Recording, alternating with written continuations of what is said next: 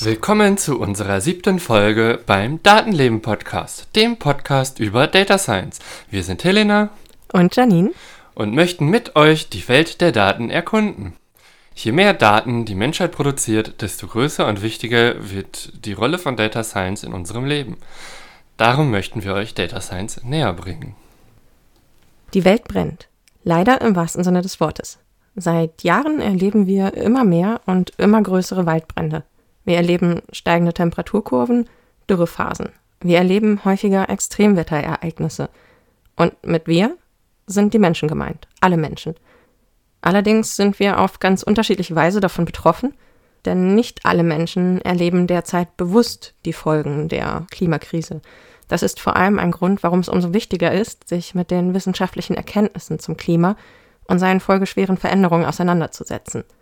Mit der Fridays for Future Bewegung hat das Thema eine große mediale Aufmerksamkeit erhalten, aber auch die Scientists for Future widmen sich diesem Thema und zwar mit der wissenschaftlichen Betrachtung der Klimakrise. Klimaforschung ist ein unglaublich großes, vielfältiges und komplexes Thema. Daher haben wir für diese Folge ähm, gleich die Idee verworfen, irgendeine Form von Gesamtbetrachtung zu machen oder extrem in die Details einzusteigen. Mit dieser Folge wollten wir uns erstmal einen Überblick verschaffen, welche Themen aus Data Science Sicht interessant sind und wozu wir vielleicht etwas sagen können. Und dafür haben wir uns überlegt, drei größere Themen herauszugreifen, und angefangen dazu zu recherchieren. Und wir denken, dass sich dann aus dieser Folge vermutlich Schwerpunkte ergeben werden anhand dieser Themen oder auch nicht oder an anderen Themen, die wir dann im Laufe der Zeit finden. Ja, so dass wir das dann in einer oder vielleicht auch mehreren Folgen später vertiefen werden können. Die ersten drei Themenschwerpunkte, zu denen wir eine Recherche gestartet haben, sind Temperaturkurven, Waldbrände und Meeresspiegel. Eigentlich sollte jedem Menschen klar sein, warum dieses Thema wichtig ist. Denn es geht um unsere Lebensgrundlage und gerade in den letzten zehn Jahren haben wir immer stärker gesehen, wie der Klimawandel unser Leben beeinflusst. Aber es geht natürlich auch vor allem um die Lebensgrundlage heranwachsender künftiger Generationen, die unser aller Erbe antreten werden. Und es ist jetzt auch nicht so, als wäre dieses Thema neu und erst durch Fridays for Future entstanden, sondern eigentlich seit ich lebe ist dieses Thema schon dauerpräsent gewesen. Die drei Punkte, die wir uns herausgesucht haben, sind drei sehr akute Themen, die wir entweder selbst erfahren oder aus den Medien verstärkt mitbekommen. Wir erleben wärmere Sommer, mit immer weniger Regen, zum Beispiel in Deutschland vor allem die letzten zwei Jahre. Und auch dieses Jahr war auch nicht besonders viel Regen. Und im letzten Jahr brannte zum Beispiel in Australien ein riesiges Feuer. Dieses Jahr betrifft es die USA und besonders Kalifornien. Und äh, steigende Meeresspiegel werden vor allem mit dem rasanten Abschmelzen der Eisschilde immer wieder thematisiert. Und wer äh, häufiger irgendwie in den Bergen wandern geht und das vielleicht auch schon seit mehr als einem Jahrzehnt tut, hat vielleicht auch schon gemerkt, ja, das Abschmelzen der Eisschilde ist relevant, weil die Gletscher schon fast nicht mehr existieren. Die sind nämlich schon abgeschmolzen.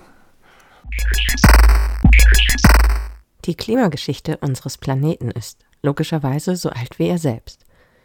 Und unser Planet ist aus unserer Sicht schon ziemlich alt. Dabei wissen wir nur etwa für die letzten 150 Jahre quasi aus erster Hand, wie sich das Klima entwickelt hat. Denn seit der zweiten Hälfte des 19. Jahrhunderts gibt es dezidierte Wetterbeobachtungen, die genauere Rückschlüsse ermöglichen.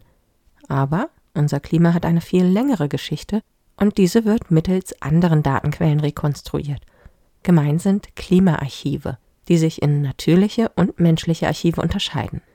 Zu den natürlichen Archiven zählen etwa Jahresringe in Bäumen, Fossilien, Bohrkerne aus einem Moor oder dem Eis, Sedimente und dergleichen. Zu den menschlichen Archiven gehören Tagebücher, Wetterbeobachtungen sowie Aufzeichnungen über den Weinanbau, über Erntezeiten und Erntemengen und archäologische Ausgrabungen. Aus diesen Archiven werden Daten gewonnen und zu bekannten Klimadaten in Beziehung gesetzt. Indem die Methoden der Analyse und Erkundung dieser Archive immer besser und genauer werden, wird auch das Bild der historischen Betrachtung des Erdklimas immer detaillierter. Deswegen wissen wir heutzutage, dass das Klima der Erde selbst auch immer großen Veränderungen unterworfen war. Dafür gibt es ganz unterschiedliche und wiederum ziemlich komplexe Gründe.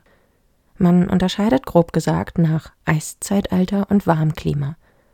Die globale Durchschnittstemperatur der Erde kann dabei von 10 bis 32 Grad Celsius schwanken. Man spricht von einem Eiszeitalter, je nach Definition, wenn mindestens eine Polarregion oder wenn beide Polarregionen mit Gletschern oder Eisschilden überzogen sind. Derzeit befindet sich die Erde im Känozoischen Eiszeitalter. Allerdings, und das ist das Interessante, treten innerhalb eines Eiszeitalters sowohl Kalt- als auch Warmzeiten auf. Diese Phasen wechseln sich zyklisch ab, können aber auch von abrupten Klimawechseln gekennzeichnet sein. Beispiele für solche Ereignisse sind große Vulkanausbrüche, schnell ansteigende Treibhausgasemissionen, plötzliche Änderungen in der Meeresströmung oder auch der Einschlag eines großen Himmelskörpers auf der Erde.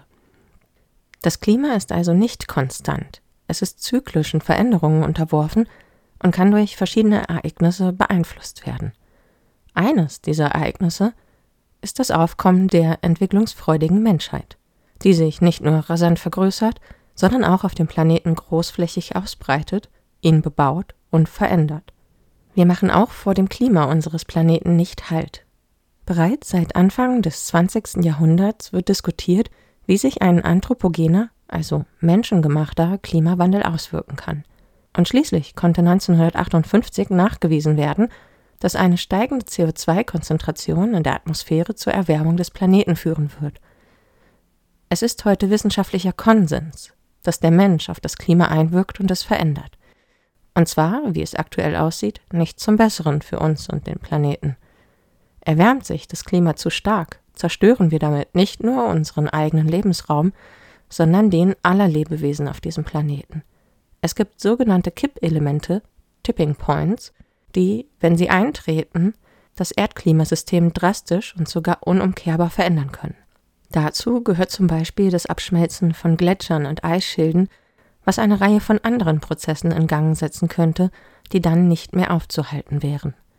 Über Rückkopplungen könnten weitere Kippelemente aktiviert werden, die dazu in der Lage sind, das Eiszeitalter zu beenden und den Planeten in ein Warmklima zu versetzen. Wenn es nicht gelingt, das Ziel des Pariser Übereinkommens von 2015 einzuhalten, steigt das Risiko einer solchen Erwärmung steil an. Das erste Thema, mit dem wir uns heute ganz grob auseinandersetzen wollen, ist das Thema Temperaturkurven. Global betrachtet ist bis zu diesem Zeitpunkt das Jahr 2020 das zweitwärmste Jahr nach 2016 und die derzeitige Temperaturabweichung beträgt 1,03 Grad Celsius für den Zeitraum Januar-August. 2016 betrug die Abweichung im gleichen Zeitraum 1,08 Grad Celsius. Damit wird auch das Jahr 2020 aller Wahrscheinlichkeit nach unter den zehn wärmsten Jahren seit 1888 und damit dem Beginn der heute verfügbaren Wetteraufzeichnung kommen, beziehungsweise dem Beginn dessen, dass wir auch sinnvoll irgendwie was zurückrechnen können. Und diese zehn wärmsten Jahre fanden bisher alle im 21. Jahrhundert statt. In diesem Sommer haben vor allem die Temperaturen in Sibirien für Aufsehen gesorgt. Exakt. Sibirien war mehrfach wegen erreichter Hitzerekorde in den Nachrichten. Und ja, Sibirien ist in dieser Hinsicht eine besonders interessante Gegend. Und zwar, erstmal muss man wissen, dass in Sibirien überwiegend das Kontinentalklima herrscht. Das heißt im Wesentlichen, dass die Temperaturextreme sehr ausgeprägt sein können. Also einerseits kann es in Sibirien sehr kalt werden, nämlich bis zu minus 70 Grad Celsius. Und Sibirien kann auch bis zu neun Monate von Schnee bedeckt sein. Und ja, es besteht überwiegend aus den Permafrostböden, also Böden, die dauerhaft gefroren sind und im Sommer nur oberflächlich antauen. In Sibirien liegt auch der sogenannte Kältepol oder sekundäre Kältepol, nämlich der Kältepol bezogen auf alle dauerhaft besiedelten Gebiete der Erde. Das heißt, es ist die Gegend in der Erde, wo es am allerkältesten werden kann, wo auch Menschen leben. Die dort gemessene kälteste Temperatur, die auch offiziell bestätigt wurde, äh, wurde 1892 in Verchojansk gemessen, nämlich mit minus 67,8 Grad Celsius. Andererseits, und das macht Sibirien eben so interessant in dieser Hinsicht, kann es auch sehr warm werden. Die höchste gemessene und bestätigte Temperatur wurde 1988 mit 37,3 Grad Celsius festgehalten. Es kann sowohl sehr warm werden als auch sehr kalt, von Natur aus schon. Diese Extreme sind daher hier nicht sehr ungewöhnlich, sondern die Abweichungen zu den üblich vorkommenden Werten. Und das war im Jahr 2020 in Sibirien mal wieder besonders. Da wurde nämlich ein neuer Hitzerekord von 38 Grad Celsius am 20.06.2020 gemessen. Dieser Wert muss allerdings erst noch offiziell bestätigt werden. Da es in Sibirien naturgemäß sehr wenig Niederschlag gibt, hat die Hitze Folgen. Denn im zweiten Jahr in Folge brannten dieses Jahr in Sibirien große Flächen. Spektrum hat zum Beispiel darüber berichtet, dass die Werte im Vergleich zum langjährigen Durchschnitt dieses Jahr um mehr als 5 Grad Celsius höher sind. Und Sibirien ist damit zum Hotspot der Nordhalbkugel geworden. Also wir haben hier eine Temperaturabweichung von der langjährigen Durchschnittstemperatur von 5 Grad Celsius im Durchschnitt. Die Folge solcher Hitzewellen können sich dabei, wie Forscher darauf hinweisen, ähm, gegenseitig verstärken. Nämlich mehr Hitze und weniger Regen führen zu tauenden und trocknenden Böden. Dadurch steigen auch die Temperaturen jeweils schneller, mehr Permafrost taut und mehr Dürre breitet sich aus. Und das sind dann wiederum die günstigsten Bedingungen für größere Waldbrände, wie wir sie eben auch dieses Jahr dort erlebt haben. Und diese sind dann wiederum besonders schlimm, weil große Mengen an CO2 freigesetzt werden. Und das ist, wie wir wissen, naja, es befeuert im wahrsten Sinne des Wortes den Treibhauseffekt. Sie können also zur weiteren Erwärmung des Planeten beitragen. Die World Weather Attribution hat in einer Untersuchung der sibirischen Hitzewelle dieses Jahres ähm, den Schluss gezogen, dass die Hitzewelle durch den menschengemachten Klimawandel 600 Mal wahrscheinlicher geworden ist.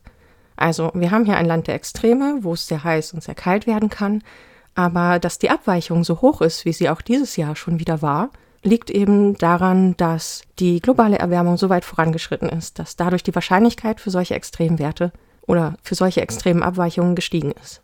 Und die Klimaforscher sagen damit, dass diese Temperaturrekorde ohne den Einfluss des Menschen auf diesem Planeten zu diesem Zeitpunkt nicht stattgefunden hätten. Auch der Copernicus Climate Change Service hat sich dieses Jahr besonders mit den Entwicklungen in Sibirien befasst. Dieser Service gehört zum Erdbeobachtungsprogramm der Europäischen Union namens Copernicus. Unter anderem sind da die Sentinel-Satelliten im Programm mit drin, die hier beständig Daten über Temperaturanstiege, Meeresspiegelanstieg, Eisschildschmelze und Ozeanerwärmung und noch mehr liefern. Und die berichten, dass der Mai 2020 global gesehen der wärmste Mai überhaupt war. Allerdings ist selbst in Sibirien dieser Monat noch hervorgestochen, denn dort gab es Orte, an denen die Temperatur bis zu 10 Grad wärmer war als durchschnittlich. Wobei das jetzt natürlich ein Jahr ist.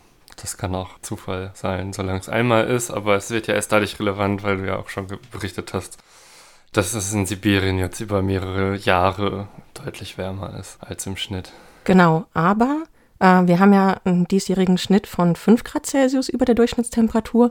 Nur dieser eine Monat piekt halt besonders. Der geht natürlich in diesen Durchschnitt von 5 Grad Celsius ein, aber tatsächlich ist der Mai um 10 Grad Celsius abgewichen und das ist schon ein extremer Ausschlag. So zusätzlich zu dem, dass es sowieso wärmer ist, insgesamt betrachtet. Ja. So, ähm, warum dieser kleine Exkurs jetzt? weil es sehr schön zeigt, was auch die Forscher ähm, von Kopernikus in ihrem Bericht herausgehoben haben, ist nämlich, dass zwar der gesamte Planet sich erwärmt, aber gerade am Beispiel Sibirien sich zeigt, dass das nicht überall gleichmäßig passiert. Und sie verweisen auch darauf, dass nicht die einzelnen Temperaturrekorde das ungewöhnliche Moment sind, sondern dass es längere Perioden sind, in denen die Temperatur anhaltend über dem langjährigen Mittel liegt wie jetzt auch in Sibirien mit so einer extremen Abweichung im Mai nochmal zusätzlich. Und der Trend in Sibirien hat sich schließlich auch im Juni dann fortgesetzt. und lag damit zum zwölften Mal in Folge über der Durchschnittstemperatur. Also der Monat Juni ist jetzt zwölf Jahre hintereinander über der Durchschnittstemperatur des langjährigen Mittels. Das ist, äh, was ziemlich dezidiert beobachtet werden kann, am Beispiel Sibirien hinsichtlich der äh, steigenden Temperaturen global gesehen und lokal gesehen. Und ähm, die Folgen davon können auch schon abgeschätzt werden. Also in Sibirien haben wir die Permafrostböden und deswegen steht auch Sibirien unter besonderer Beobachtung. Und wenn diese abtauen, hat das weitreichende Folgen. Zum einen für Sibirien selbst, weil zum Beispiel Gebäude und Infrastruktur durch absinkende Böden Schaden nehmen können, wie es auch passiert ist, als dieser große Dieseltank eingesunken und zerborsten ist und eine große Umweltkatastrophe damit ausgelöst hat. Oder es äh, kann Quecksilber in die Umwelt freigesetzt werden. Aber auch global kann das Auswirkungen haben für uns alle, denn indem die Prozesse der Klimaerwärmung weiter beschleunigt werden und sich vor allem lokal in Sibirien weiter beschleunigen und die Permafrostböden mehr und tiefer abtauen, als sie es sonst über die Sommermonate täten, äh, dadurch kann zusätzlich freigesetztes Methan entweichen, das im Permafrost gebunden ist. Und Methan ist auch ein Treibhausgas, das deutlich schädlicher noch als CO2 ist. Heißt das, Sibirien ist einer dieser berühmten Kipppunkte? Also die Freisetzung des Methans wird so stark beschleunigt, dass es nicht mehr rückgängig machend ist und gleichzeitig aber auch den Klimawandel beschleunigt. Ist das so? Also es wird auf jeden Fall sehr stark darüber diskutiert, ob die ähm, Klimakatastrophe in Sibirien, wie sie dort vor Ort stattfindet, eine Kettenreaktion auslösen kann. Also ich habe jetzt nicht konkret im Kopf, ob für Sibirien das Wort Kipppunkt benutzt wird oder äh, Tipping Point, aber äh, ja, ich glaube schon. Okay, okay. Die Frage ist also, was tun? Ja, was tun? Und mit dieser Frage beschäftigt sich der Weltklimarat oder auch IPCC und die berichten immer wieder, also da werden alle paar Jahre Berichte erstellt, die den aktuellen Forschungsstand wiedergeben. Und bei der Klimakonferenz in Katowice 2018 wurde der Bericht des IPCC zum 1,5 Grad Ziel vorgestellt. Also IPCC steht im Englischen für Intergovernmental Panel on Climate Change. Und wenn vom 1,5 Grad Ziel geredet wird, dann ist der Vergleich zum vorindustriellen Zeitalter gemeint. Und wie wir vorhin ja schon mal angedeutet haben, wir sind ungefähr bei etwas mehr als 1 Grad inzwischen angekommen. Das heißt, um das 1,5 Grad Ziel zu erreichen, haben wir nur noch 0,5 Grad vor uns.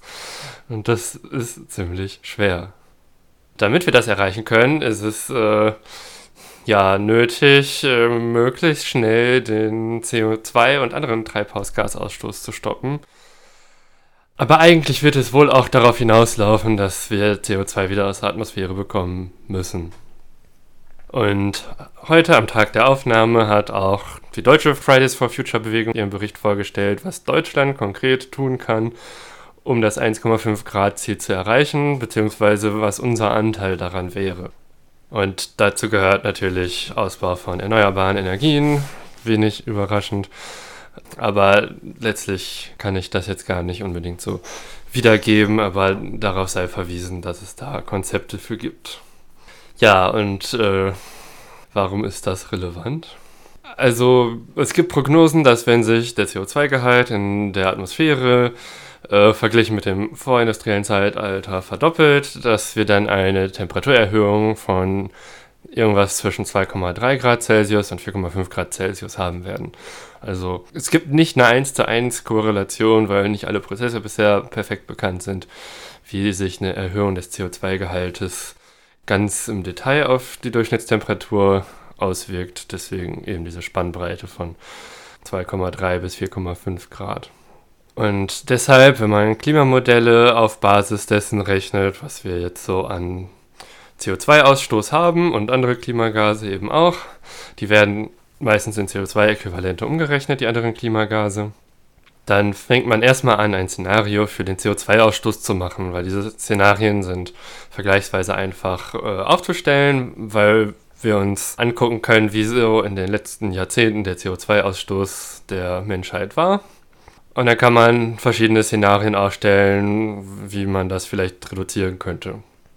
Ja, da es letztlich in erster Linie bei diesen Szenarien um den CO2-Gehalt der Atmosphäre geht, äh, beziehen sich die Szenarien auch darauf und die verschiedenen Szenarien werden mit dem Begriff repräsentativer Konzentrationspfad bezeichnet, also Konzentration des CO2 in der Atmosphäre und welchen Pfad das annehmen könnte. Und das wird abgekürzt RCP und da gibt es verschiedene Szenarien für. Und es gibt das sogenannte Worst-Case-Szenario, was besagt, wir machen mit allem weiter wie bisher und der CO2-Ausstoß steigt weiter fröhlich an.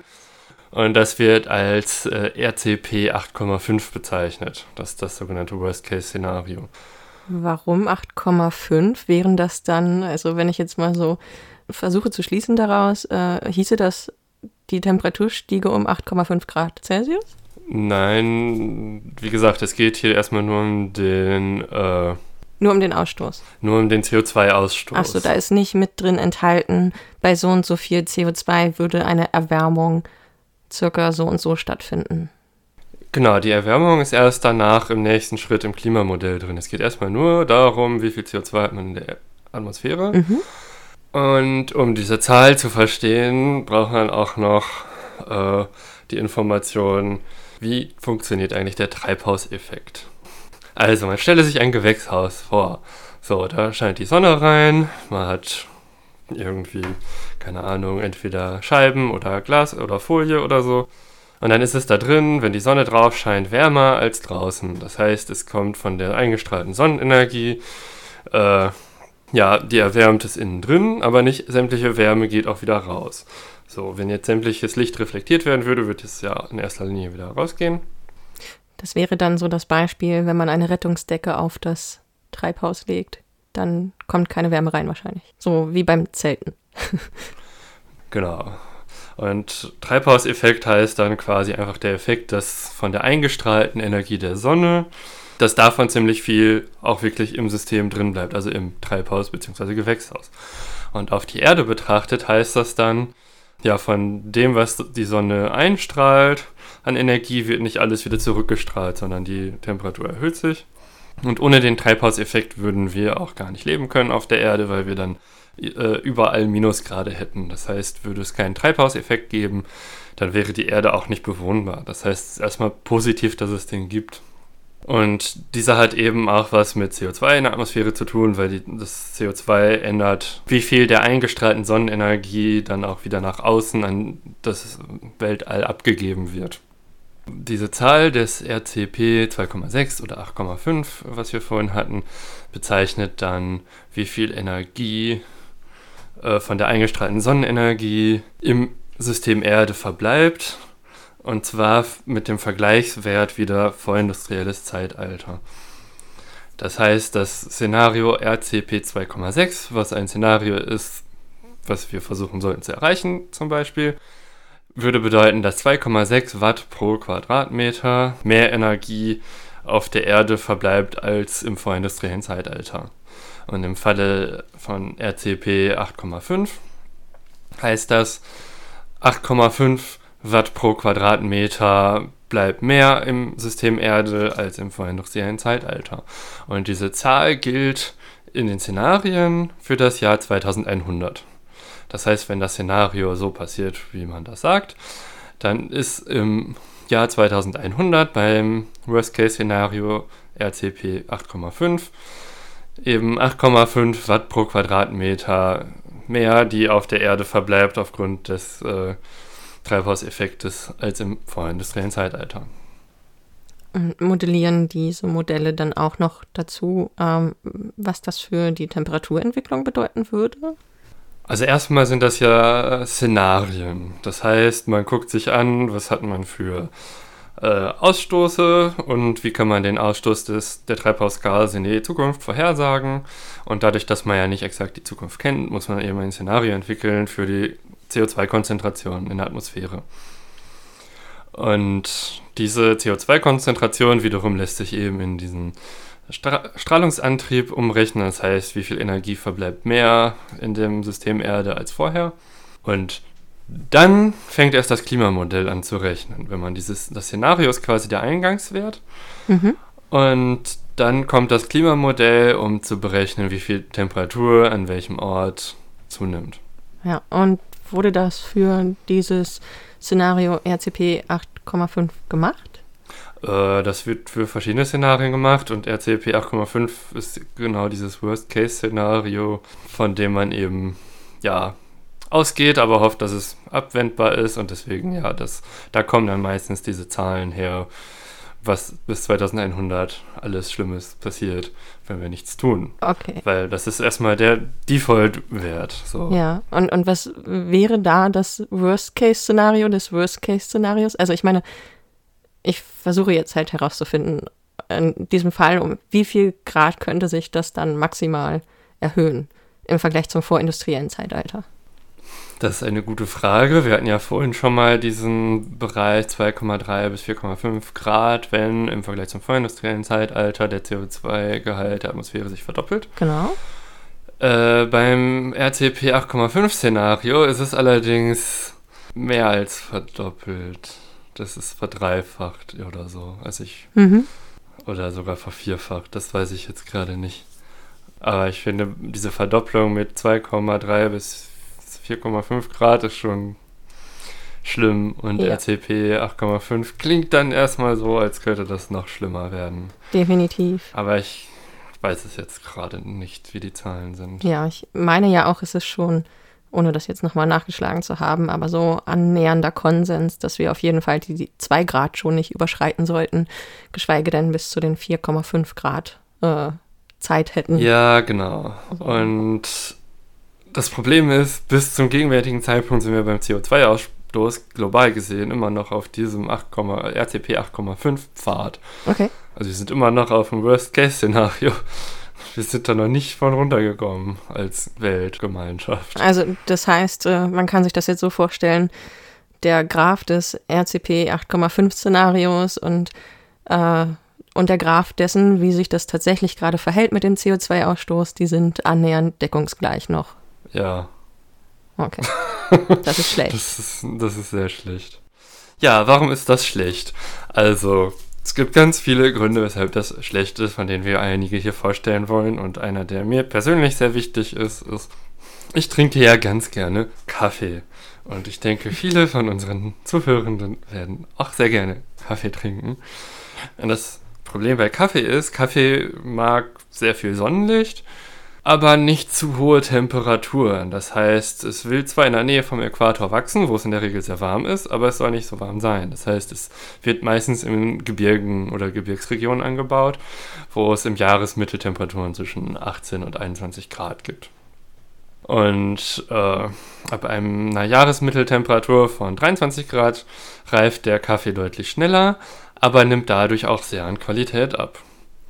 Und das heißt, wenn jetzt die Temperatur an diesen Orten, und wir haben ja am Beispiel Sibirien gesehen, nur weil es global gesehen sich um irgendwie ein Grad erhöht, kann es lokal an bestimmten Orten auch sich um 5 Grad im Mittel erhöhen, die Temperatur.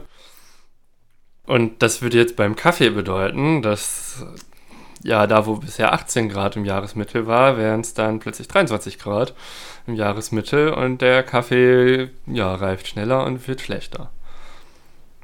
Insbesondere der wilde Kaffee Arabica, der in Äthiopien vorkommt, weil Äthiopien ist eben das Land, wo der Kaffee ursprünglich herkommt. Deswegen gibt es da auch die meisten wilden Sorten. Der ist sehr stark durch die Temperaturerhöhung gefährdet und der Anbau wird sehr stark zurückgehen, beziehungsweise wird es wahrscheinlich einige Varianten geben, die einfach sterben, aussterben werden.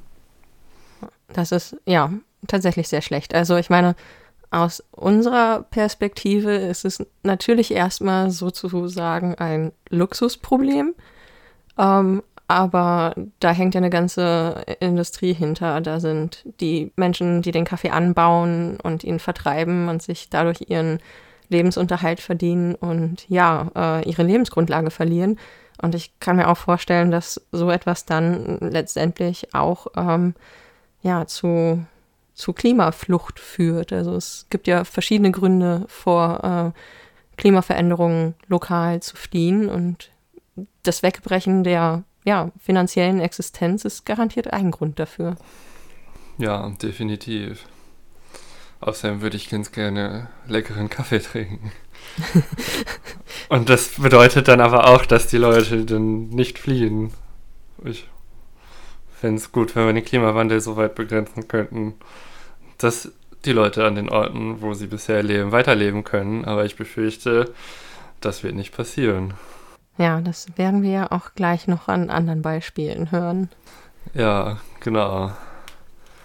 Ja, zum Beispiel, wie schon gesagt, die Welt brennt. Und ja, im allerwahrsten Sinne des Wortes.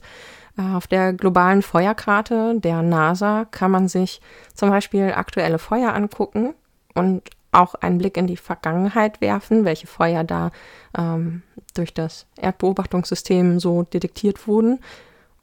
Eine Sache ist, Brände gehören schon immer zu unserem Planeten. Und der wäre vermutlich auch eine ganz andere Welt, wenn es Feuer nicht gegeben hätte, die den Planeten und die Vegetation mitgestalten würden. Denn es ist auch nachgewiesen, dass bestimmte Ökosysteme darauf angewiesen sind, von Feuern eben mitgestaltet zu werden. Also es gibt Pionierpflanzen, die den Bewuchs erneuern.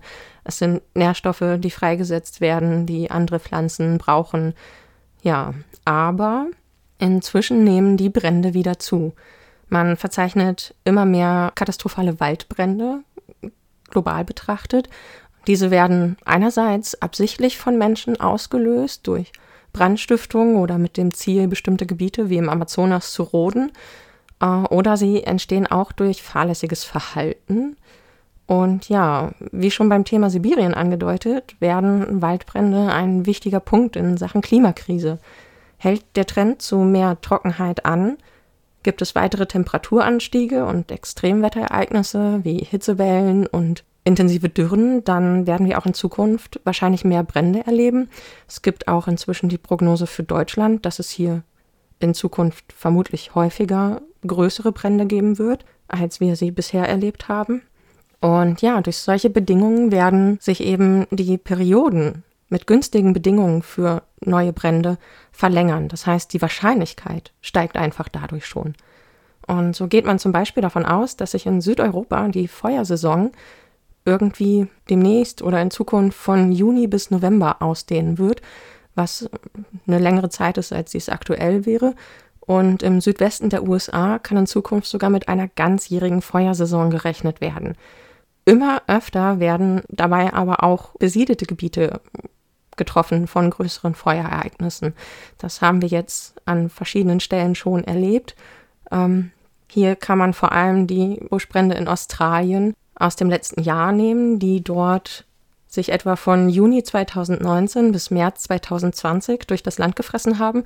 Sie sind an verschiedenen Orten ausgebrochen, haben viel Zerstörung angerichtet und haben viele Menschen und auch Tiere und ja, die ganze Flora und Fauna betroffen.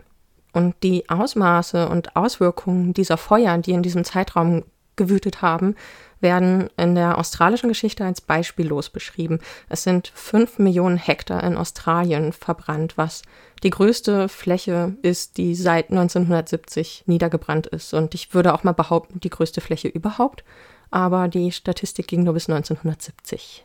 Und es passen auch mehrere, viele Jahre in diese fünf Millionen Hektar. Also das Feuer war größer als mehrere Jahre zusammengenommen. So, und aktuell erleben wir wieder Feuer, die bisherige Rekorde einstellen, wenn wir nämlich, wie schon erwähnt, nach Kalifornien in die USA gucken, wo jetzt schon in einigen Teilen Wald- und Buschfeuer fast ganzjährig stattfinden, bis auf wenige Wochen im Jahr können sie ausbrechen. Und die Klimareporter haben darüber berichtet, dass sich 15 der 20 zerstörerischsten Brände in Kalifornien seit dem Jahr 2000 ereignet haben. Und das zeigt auf jeden Fall schon mal, dass zum einen die Häufigkeit größerer Brände äh, gestiegen ist und auch, ja, der Umfang und wie zerstörerisch sie sind. Bis zum 11. Oktober 2020 haben dieses Jahr mehr als 8400 verschiedene Feuer circa 16.000 Quadratkilometer Wald vernichtet in Kalifornien. Und äh, ja, die kalifornische Regierung hat dazu auch eine Feuerstatistik, die sehr weit in die Vergangenheit reicht, aber eben auch relativ aktuell ist. Ja, die Kalifornienfeuer, die dieses Jahr einfach nochmal besonders stark äh, zugenommen haben. Also wenn man sich alles anguckt, dann sind bereits bis zum 11. Oktober diesen Jahres 4 Millionen Acres verbrannt und der Jahresmittel ist 400.000. Also der 5-Jahresmittel im gleichen Zeitraum vom 1. Januar bis 11. Oktober. Das heißt, dieses Jahr ist einfach nochmal besonders krass, was das angeht. Und das ist so krass, dass als ich jetzt irgendwie vor ein paar Wochen mit Pekka, die ihr noch aus der Wetterfolge kennen könntet, im Harz wandern war, dass wir dann beim Sonnenuntergang eine Himmelsfärbung gesehen haben, die sehr ungewöhnlich war und darauf zurückzuführen war, dass es eben sehr viele Rußpartikel in der Luft gibt. Und zwar aufgrund genau dieser Kalifornienbrände. Also das heißt, auch wenn es in Kalifornien brennt, ist es hier wahrnehmbar. Auch ohne Internet.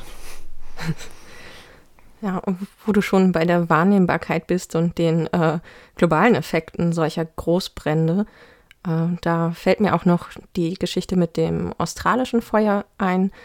Und zwar war es da auch so, dass die Asche sehr weit geflogen ist und sehr hoch in die Atmosphäre kam und deswegen eben diese Wegstrecke zurückgelegt hat oder die Partikel, jedenfalls, die durch das Feuer äh, freigesetzt wurden.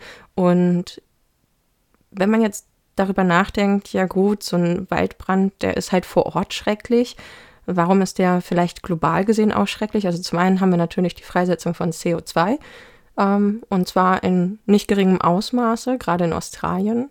Und zum anderen sind diese Aschepartikel bis nach Neuseeland, glaube ich, geflogen und haben sich dort auf Schnee niedergelegt und diesen Schnee verfärbt. Also wurde als Karamellfarben beschrieben. Ähm, und das wiederum ist schlimm, weil ja, der Schnee war nicht mehr weiß. Und wir waren ja schon beim, beim Treibhauseffekt und der Rückstrahlung von Sonnenenergie und äh, ja, weiße Schneeflächen, also wie die Eisschilde oder größere Bereiche wie in Sibirien oder eben Neuseeland, äh, die reflektieren Sonnenlicht und schützen natürlich den Planeten davor auch, sich stärker zu erwärmen in dem Sinne. Und wenn dieser Schnee aber nicht mehr weiß ist und nicht mehr diese Rückstrahlfähigkeit besitzt, dann ja, wird auch dadurch der Treibhauseffekt wieder weiter angespornt. Und so wirken halt auch solche Waldbrände in solchen äh, Szenarien mit, die man irgendwie nicht vorherplanen kann und nicht einbauen kann, aber die einen Effekt haben werden. Ja, und zum Thema äh, Waldbrandstatistik nochmal. Also ich habe jetzt zwei Statistiken, einmal von 2018 aus Kalifornien offen und einmal von 2008, also im Abstand von zehn Jahren. In den beiden wird auch ein Fünfjahresmittel angegeben. Und das Fünfjahresmittel von 2003 bis 2007 war bei knapp 750.000 Acres, die verbrannt sind. Und in den Jahren 2014 bis 2018 ja, sind 1,1 Millionen Acres verbrannt, also etwa die Hälfte mehr. Und zwar, das heißt, der Jahresmittel nimmt zu. Also über die zehn Jahre gerechnet nimmt er zu und dieses Jahr wird das Jahresmittel logischerweise auch nochmal krass äh, ausreißen lassen in Kalifornien. Dann kommen wir mal vom Feuer in die Traufe sozusagen. ja, du hast ja gerade schon mal damit angefangen zu erwähnen, wie Feuer sich aufs Eisschmelzen auswirken können. Genau, ähm, kümmern wir uns mal um die Sache mit dem Eis und dem Wasser. Also, wir erleben nicht nur Rekorde in Temperaturkurven, Rekorde bei der Anzahl und der Größe von Feuerereignissen, sondern auch hinsichtlich von Überschwemmungen und Hochwassern, die zu jeder Zeit und überall auf der Welt vorkommen. In Europa ist wohl das bekannteste Beispiel für regelmäßige Hochwasser die Stadt Venedig.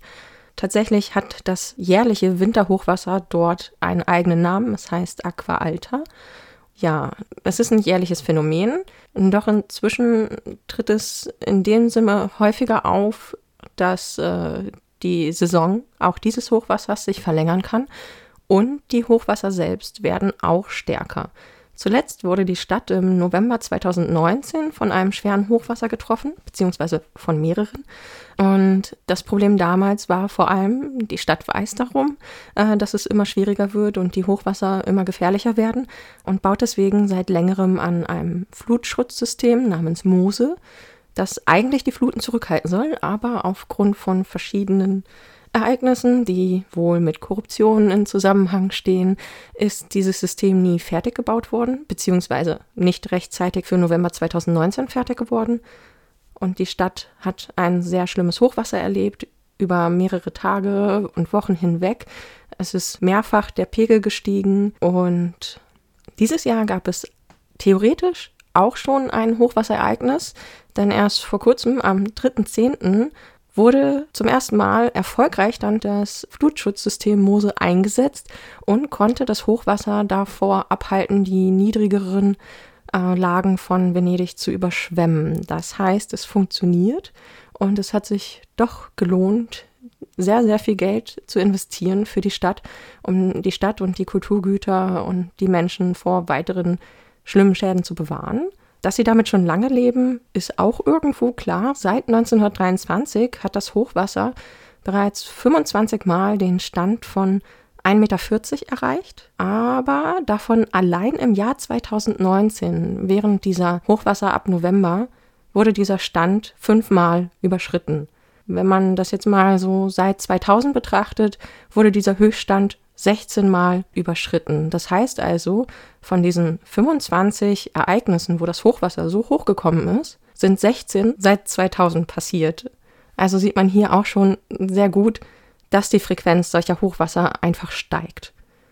Und deswegen sagt nicht nur Venedigs Bürgermeister, dass die erhöhte Hochwassergefahr unter anderem auch auf den Klimawandel zurückzuführen ist, äh, natürlich sind solche Ereignisse wie viele andere, über die wir hier auch schon geredet haben, nie monokausal. Es ist oft ein Zusammenspiel von verschiedenen Sachen. Es ist hier der Meeresspiegel zum einen und die Wetterverhältnisse auf der anderen Seite mit Starkregen oder Windstärken, die aus bestimmten Richtungen mehr Wasser in die Lagune drücken, sodass Venedig dann überflutet wird. Und Venedig ist auch aufgrund von ähm, Grundwasserentnahmen in den 60ern um einige Zentimeter nach unten abgesackt, was natürlich auch dazu führt, dass besser Wasser in die Stadt eindringen kann.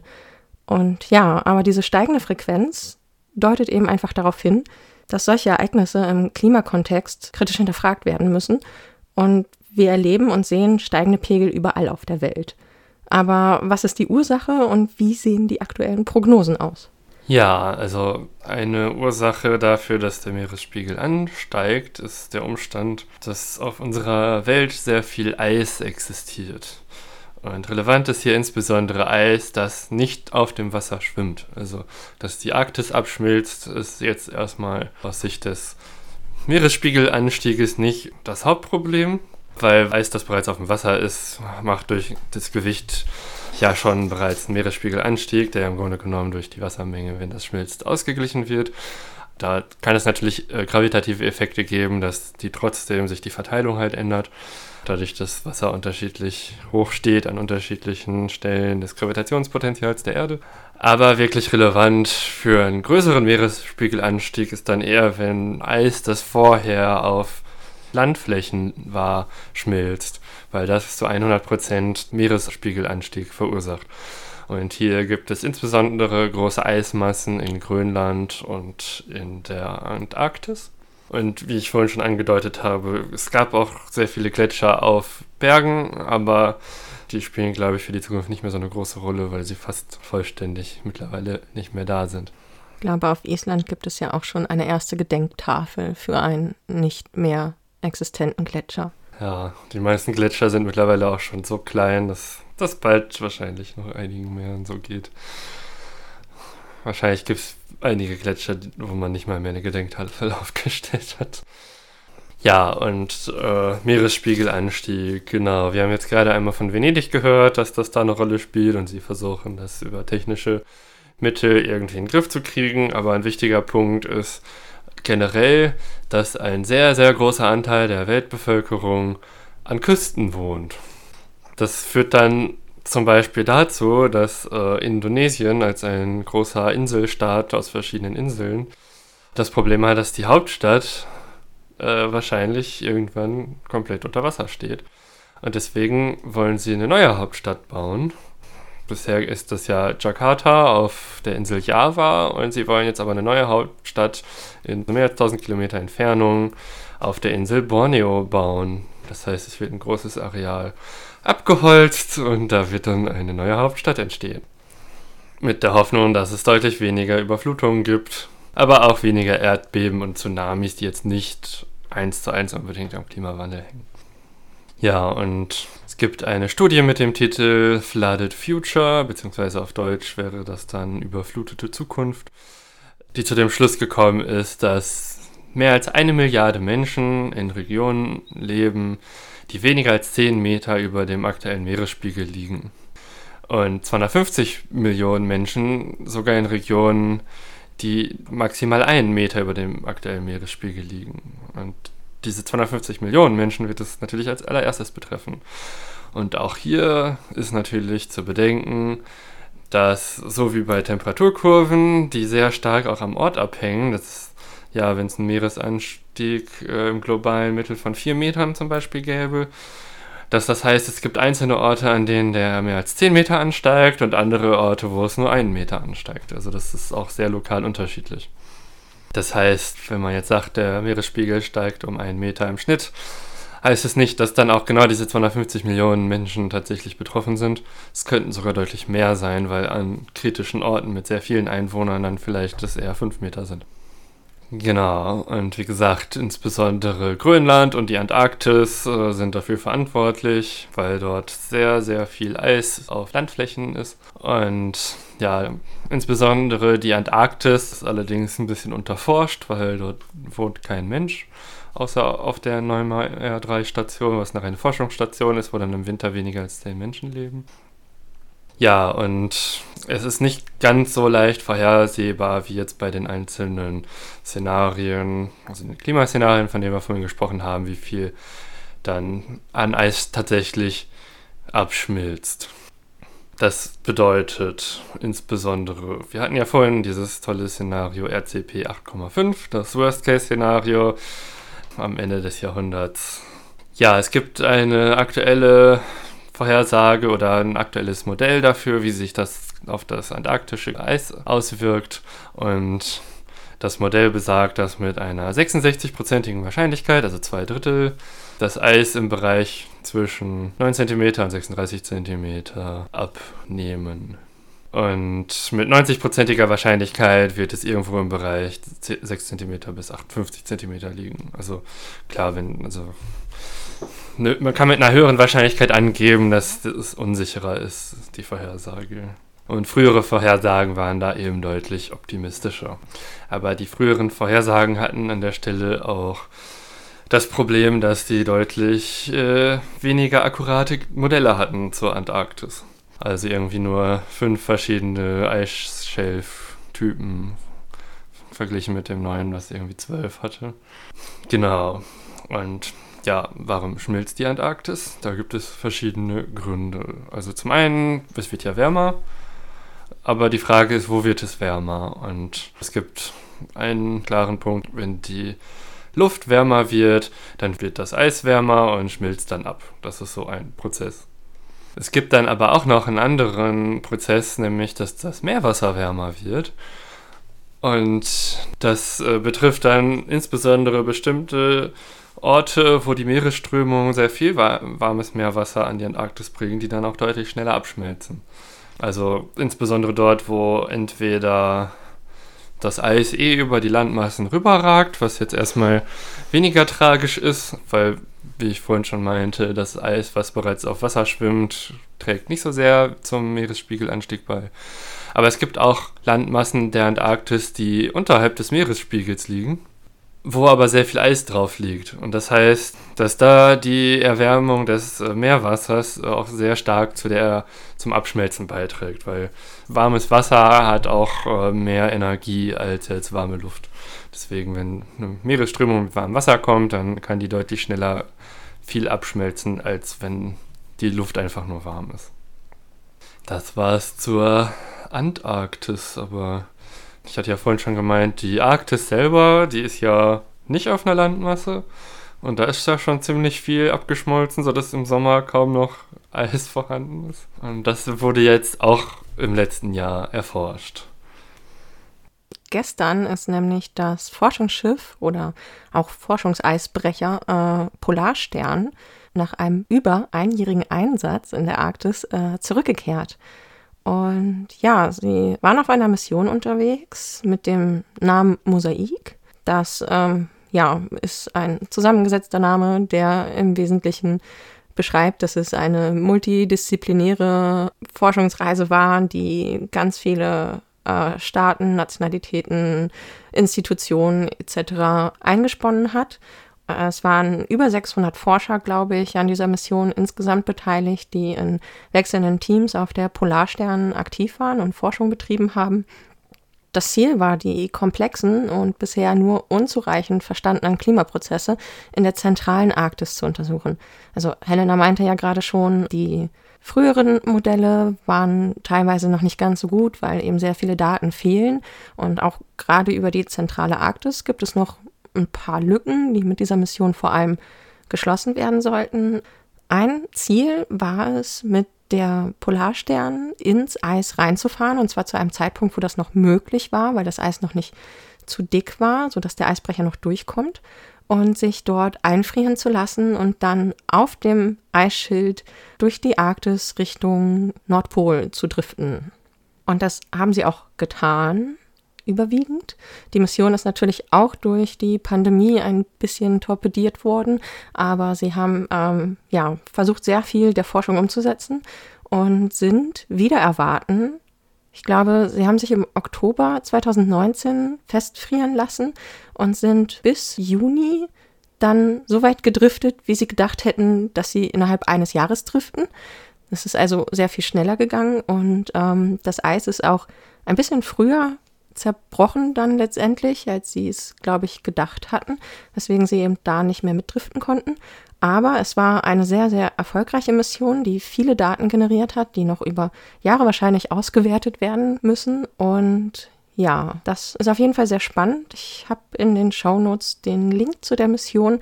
Da kann man sich mal so durchklicken, was die alles so gemacht haben.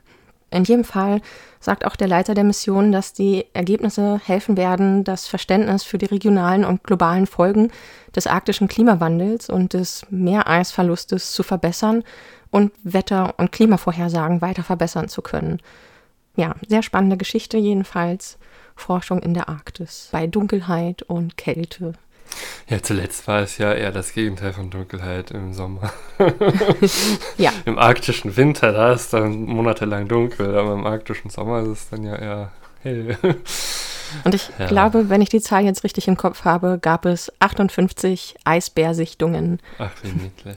Das ist natürlich auch ein besonderer Einsatz dann, wenn man bei seiner Arbeit auch immer aufpassen muss, äh, inwiefern man vielleicht mit Bewohnern des Eises kollidieren könnte und wie sich diese so verhalten, wenn man da mit Messstationen rund um das Schiff herum forscht und sich einfach mal auf dem Eis treiben lässt. Aber Frankensteins Monster haben sie nicht gefunden, oder? Ich ähm, glaube nicht. Okay. ja, äh, gut. Das war so, glaube ich, die letzte Bemerkung vom Fazit. Ja, Fazit. Wir haben ja jetzt nur einen Anreißer gemacht, wo was für Daten und so weiter alle mit Klima so zu tun haben. Ich meine, wir wissen alle, es sieht äh, nicht so gut aus und wir müssen handeln.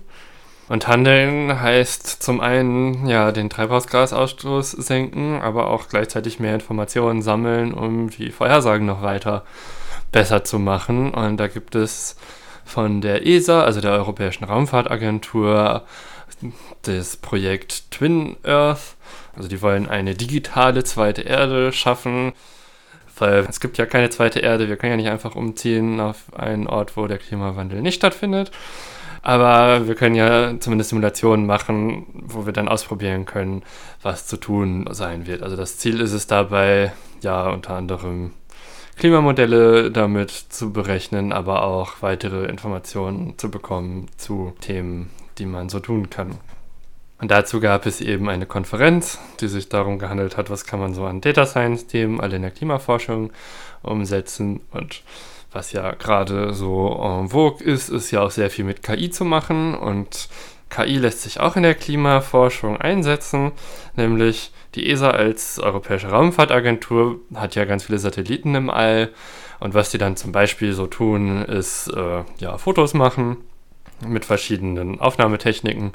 Und das, wo die KI dann nützlich sein kann, ist zum Beispiel, wenn man sich die Eisschilde anguckt, dann automatisch aus den Fotos auszuwerten, wie dick ist denn gerade das Eis und über welche Fläche geht es, sodass man das tatsächlich auch auf äh, Tage und Monate genau weiß. Weil wenn man jetzt Menschen auf diese Bilder loslassen würde, um das auszumessen, wird das ewig dauern.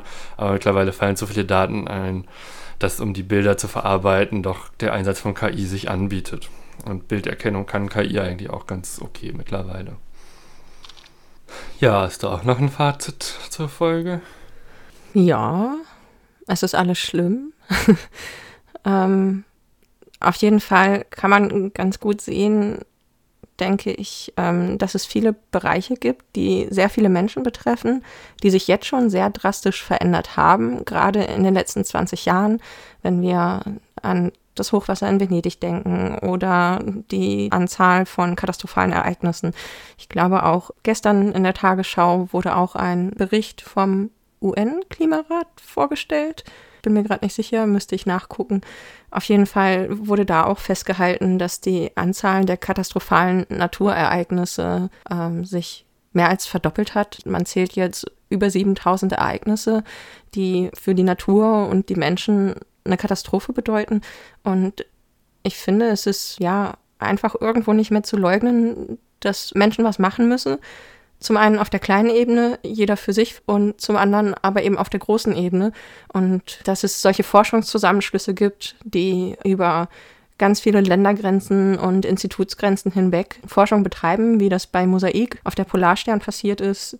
Sowas ist, glaube ich, sehr wichtig und ja, das muss man vorantreiben und dann diese Daten eben auch benutzen und damit Sachen verbessern, Entscheidungsgrundlagen schaffen die Themen sind alle sehr wichtig und ich denke, darüber werden wir dann auch noch mehr hören. Wir haben uns da jetzt zum Beispiel schon an einem Thema ein bisschen festgebissen.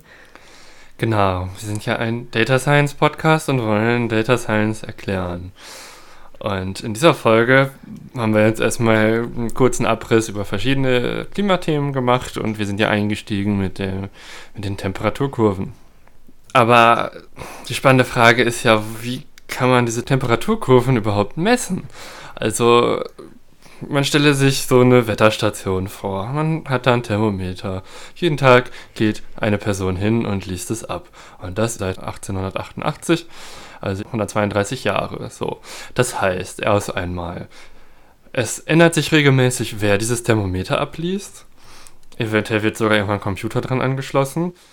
Das heißt, wenn man Temperaturen vergleichbar machen möchte, kann es ja sein, ja, die Personen lesen unterschiedlich das Thermometer ab. So, wie, wie kommt man damit zurecht? Dann hat es in den letzten 100 Jahren ja sehr viel technologische Entwicklung gegeben. Es ist, wurde vielleicht eine Straße in der Nähe von dem Thermometer gebaut oder es ist ein Baum gewachsen, der dazu führt, dass jetzt Dinge in Schatten liegen, die vorher nicht in Schatten lagen. Oder es wurde irgendwo ein Teich äh, hingesetzt, der dazu führt, dass sich auch die Lufttemperatur ändert. Also es gibt ziemlich viele Gründe, weshalb, wenn man einen Thermometer an einem Ort belässt, weshalb die Werte trotzdem nicht sinnvoll vergleichbar sein können mit denen von vor 100 Jahren. Allein schon, wenn das Thermometer kaputt geht und man neues braucht, das wird ja auch nicht exakt genau gleich sein. Und trotzdem äh, machen wir so eine Aussage wie, ja, wir sind jetzt bei etwas mehr als einem Grad Celsius Temperaturerwärmung zum vorindustriellen Zeitalter. Und in der nächsten Folge wollen wir uns genau mit dieser Frage beschäftigen. Wie werden eigentlich diese Temperaturkurven gemessen und auf die letzten 100 Jahre zurückgerechnet und wie wirkt sich das auf die Zukunft aus? Und deswegen schauen wir uns das in der nächsten Folge einmal an. Das war's dann. Und wenn ihr uns weiterhören möchtet und euch diese Folge gefallen hat und ihr daran interessiert seid, wie das mit den Temperaturkurven aussieht und an den ganzen anderen Themen, die wir noch so vorhaben, dann folgt uns unter Twitter Datenleben oder besucht unsere Webseite www.datenleben.de. Hinterlasst uns gerne Feedback. Wir würden wirklich, wirklich gerne wissen, wie euch unsere Sendung so gefällt. Und ja, stellt Fragen oder schreibt uns Themenvorschläge. Wir sind dafür alles offen. Ja, und vielen Dank für die Aufmerksamkeit und bis zum nächsten Mal. Bis Tschüss. dann. Tschüss. Yes.